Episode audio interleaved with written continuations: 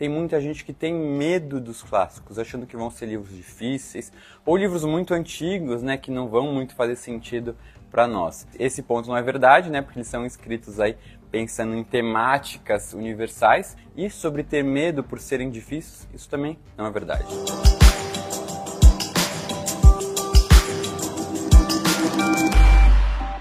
Oi pessoal, tudo bom? Para quem não me conhece, eu sou Pedro Pacífico do canal Bookster, compartilho dicas de livros e um pouquinho da minha experiência com a leitura. Esse é o segundo vídeo que eu estou aparecendo aqui no canal da Gabi. O primeiro foi para dar dicas de como ler mais e hoje eu venho dar sete dicas de livros clássicos para quem está começando a leitura. Antes de começar a falar sobre os clássicos, eu queria conversar com vocês sobre o que é um clássico. Muita gente me pergunta isso e a verdade é que não tem uma resposta específica, nem ninguém que vai sair dizendo o que é um clássico e o que não é um clássico. Não tem uma resposta certa e oficial para isso. Basicamente, aqui eu uso uma citação de um autor que eu gosto muito, que é o Italo Calvino, um autor italiano que escreveu o livro por que ler os clássicos? E ele vai definir os clássicos como aqueles livros que são atemporais. Ou seja, apesar do livro ter sido escrito há 200, 300 anos, até hoje ele faz sentido porque ele vai tratar de temas que são universais, né? Temas como sentimentos, emoções humanas, a, a, a angústia que a, uma pessoa sentiu é, em um livro, né? Descrito em um livro de 200 anos atrás, é a mesma angústia que eu sinto hoje. Essas sensações e emoções, esses temas universais são compartilhados por todo mundo, independentemente do momento ou do lugar em que você está. Então, são aqueles livros que não foram escritos para uma determinada sociedade, para determinado país, para determinadas pessoas que se encontram em um lugar, mas sim que são lidos a qualquer momento que vão fazer sentido impactar aquele leitor. E uma coisa também que eu queria dizer é tem muita gente que tem medo dos clássicos, achando que vão ser livros difíceis ou livros muito antigos, né, que não vão muito fazer sentido para nós. Como eu disse, esse ponto não é verdade, né, porque eles são escritos aí pensando em temáticas universais, não que eles tenham sido escritos né, com esse objetivo de se tornarem um clássico, mas acabaram se tornando. E sobre ter medo por serem difíceis, isso também não é verdade.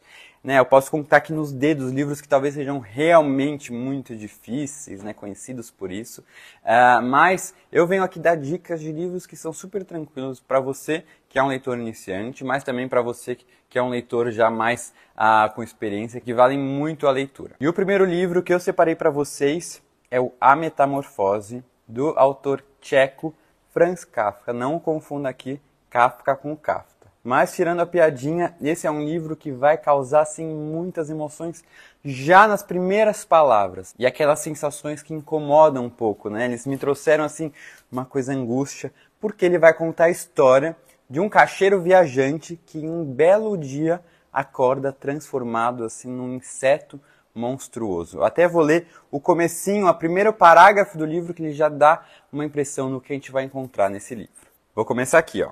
Quando Gregor Sansa, certa manhã, despertou de sonhos intranquilos, encontrou-se em sua cama, metamorfoseado em um inseto monstruoso. Estava deitado sobre as costas duras como couraça e viu, quando ergueu um pouco a cabeça, a barriga baulada marrom dividida em segmentos arqueados, sobre a qual o lençol, pronto para deslizar por completo, jamal se segurava. Suas pernas muito finas, deploráveis em comparação com as dimensões de seu corpo, sacudiam-se desajeitadas diante de seus olhos. Nossa, só de ler isso já me dá uma aflição, uma agonia de como ele descreve, né? E até foi, esse foi um dos livros que me fez perceber realmente a capacidade de um autor ou de uma autora de despertar emoções em um leitor com poucas palavras, né? Como que isso é uma qualidade de um autor muito renomado e que tem uma capacidade realmente de tocar um, no, no, no, leitor. Deixo aqui a recomendação dessa edição linda da Antofágica, que tem várias ilustrações que vão deixar a experiência da leitura ainda mais rica. O segundo livro é um clássico da literatura brasileira e, na minha opinião, um livro que deveria ser lido por todo brasileiro, porque apesar de ter sido escrito e publicado há muitos anos, ele mostra uma realidade ainda muito presente no nosso país. O livro é o quarto de despejo, Diário de uma Favelada, da Carolina Maria de Jesus, que escreveu um diário contando sobre a sua vida, as dificuldades que ela, uma mulher negra, né, que não teve formação escolar, que trabalhava como catadora de papel na comunidade de Canindé, aqui em São Paulo, teve para conseguir sobreviver, para conseguir vencer a fome, né, sustentar seus três filhos. É um livro muito brutal, porque mostra realmente né, os, as consequências de uma desigualdade social avassaladora que mata, né, que mutila e que traz consequências também psicológicas muito, muito graves ah, para quem vive nessa realidade. É um livro que eu digo que todo mundo devia ler porque é uma realidade que está, às vezes, né, a poucos metros, quilômetros de nós e que a gente, ah, no nosso dia a dia, acaba esquecendo que existe. O livro teve a sua primeira publicação em 1960 e, desde então, foi publicado e traduzido para diversos países. E mesmo assim, muito brasileiro aqui não conhece nem nunca ouviu falar desse livro. Então vamos mudar um pouco essa realidade e ler Quarto de Despejo, da Carolina Maria de Jesus. O terceiro livro é uma leitura, assim, talvez das minhas favoritas da vida, que é O Quarto de Giovanni, do autor norte-americano James Baldwin. Esse livro foi publicado em 1956 e vai trazer vários temas é, sensíveis, principalmente considerando a época da sua publicação. Ele vai trazer a história de um protagonista que, quando está viajando sem a sua namorada, acaba conhecendo um jovem, o Giovanni, um jovem italiano, pelo qual ele acaba desenvolvendo uma relação, né, uma paixão. E o autor vai trazer aqui muito do conflito interno desse protagonista com a própria sexualidade, né, de talvez se descobrir bissexual e em uma sociedade preconceituosa e ao mesmo tempo nem se aceitar, né, que estava apaixonado por, por, pelo Giovanni e o que essa não aceitação acabou trazendo consequências para o relacionamento que ele teve, nessa paixão toda que ele teve, e o que no fim ele acaba tendo que abrir mão de muitas coisas. Então é um livro que, para mim, né, teve muita identificação por conta de todo o processo de aceitação que eu vivi com a minha sexualidade como homem gay. E acho que mesmo para quem não tenha vivido isso, é muito interessante a gente ver esse conflito interno de quem passa por essas, essas dúvidas, por quem nasce em uma sociedade preconceituosa em que, que não aceita a sua orientação sexual. Então, eu acho que é uma leitura muito, muito interessante. O autor é um autor negro e gay também, é, e até é interessante falar porque nesse livro ele traz a história de, de, de personagens brancos.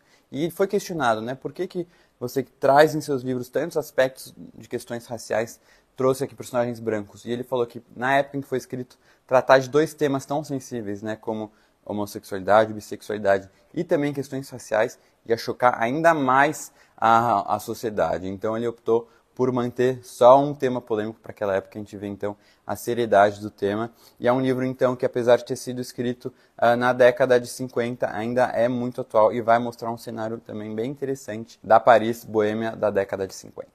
O quarto livro é um dos maiores clássicos da literatura norte-americana, escrita pela autora Harper Lee. O livro é O Sol é para Todos, To Kill a Mockingbird, uh, no idioma original, e ele foi vencedor do Prêmio Pulitzer de Literatura. O livro foi publicado em 1960 e venceu então o prêmio em 1961. Esse livro vai trazer, e eu acho isso muito interessante, a perspectiva de uma menina, de uma garota, uma criança que vive e nasce ah, numa cidade no sul dos Estados Unidos, uma cidade marcada pelo racismo. Ela é uma garota branca, filha também de um homem branco, que é um advogado, e o seu pai recebe a incumbência de defender um acusado de ter cometido um estupro, um homem negro. E isso acaba gerando uma comoção na cidade, as pessoas acabam ah, criticando muito isso, né? Como que aquele advogado, um homem branco, está defendendo um homem negro acusado de estupro. E a gente vai ver toda essa, essa, essa resposta e essa reação né, de um público extremamente racista a partir da perspectiva de uma criança que não entende né, o porquê dessa distinção, né, o porquê estão reagindo dessa forma, o que, que seu pai está fazendo de errado. Isso é muito interessante. E além desse enredo principal, a gente também vai acompanhar esse cenário né, de segregação racial que era muito marcado na época e a, a, algumas histórias relacionadas à vida de uma criança que estava crescendo uh, em uma cidade uh, tão racista e, e, e, conservadora. É um livro muito gostoso de ler, de verdade.